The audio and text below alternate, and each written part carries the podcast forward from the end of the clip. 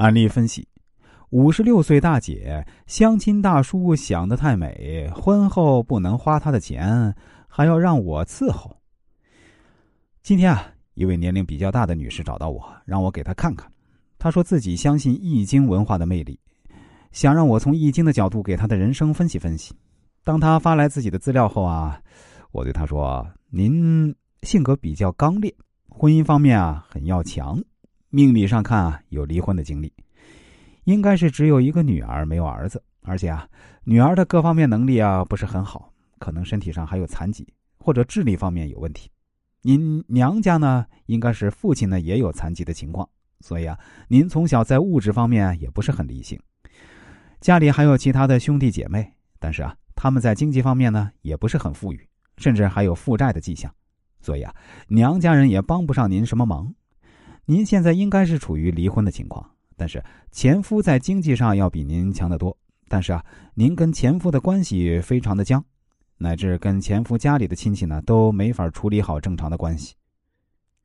听到我这么说，这位女士显得非常激动，她对我说：“老师啊，真的都对上了，我的情况就是您所推断的这样。我确实是出生在一个非常贫困的家庭。”家里虽说不是一穷二白，但真的是属于非常穷的那种类型啊。我父亲腿脚不好，以前是靠给别人修鞋挣点微薄的生活费。父母呢也有重男轻女的思想，所以啊也没在我身上花费太多的精力。正如老师您描述的那样，我和家里的兄弟姐妹啊都没什么太大出息。我弟弟甚至还有吸毒和赌博的毛病，现在是欠了一屁股债。我肯定没法指望娘家人帮我什么。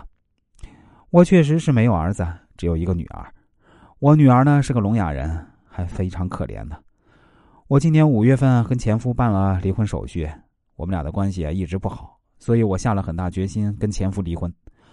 都是因为他一直还想着外面那个女人，对我这个原配妻子不闻不问，多年来一直对我漠不关心。